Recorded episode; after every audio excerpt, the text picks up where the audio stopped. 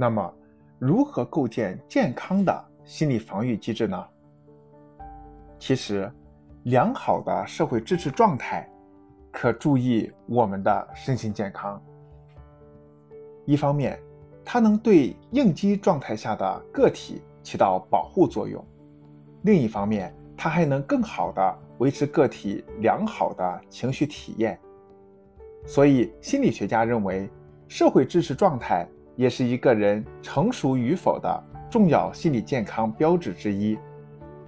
当我们成年以后，我们在社会生活中拥有的地位、资源，很大程度上都依赖于我们与他人的关系。与他人正常、积极的关系，会对我们的身心健康十分有益。教育中不必要的附加冲突。教育中存在着不同参与者之间心理防御机制的博弈问题，我将之称为不经意脱离教育本身目的的一种附加冲突。这个定义有点晦涩，通俗的理解就是在一个教育场景或情境中，比如孩子考试考砸了，教育的参与者。家长与孩子本来的目的是解决考砸的问题，但对话过程中却不可避免地陷入一个不必要的附加冲突，关于笨不笨和爱不爱的问题。从本质上来说，考试考砸了与笨不笨、爱不爱之间没有直接或必然的逻辑关系，但家长会受情绪左右，把自己的焦虑、担忧。气愤转化为对孩子人格状态不健康的主观假设，同时对孩子的表现、对自己的付出、颜面损失进行防御性设定。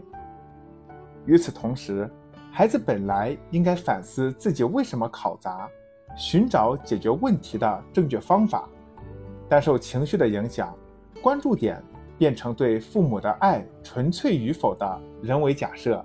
以逃避自己在别人面前丢脸，或者没有满足父母的期待而有可能产生的损失。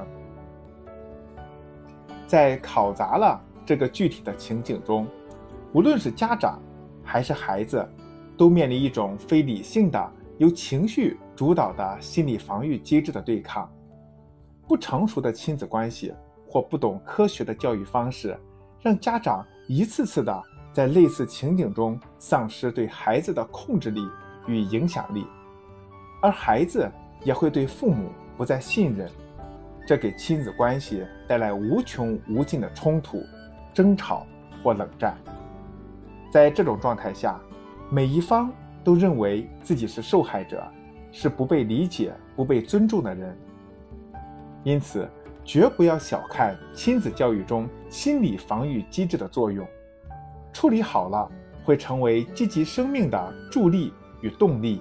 处理不好，则会成为生命的羁绊，导致家庭悲剧。由此可见，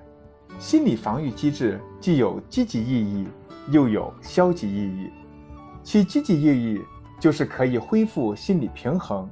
而消极意义则会导致压力缓解后的退缩与恐惧。甚至会通过否定、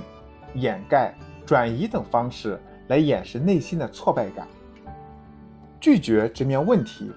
而逃避只会让问题更加严重。那么，我们该如何判断自己的言行、情绪是否源于心理防御呢？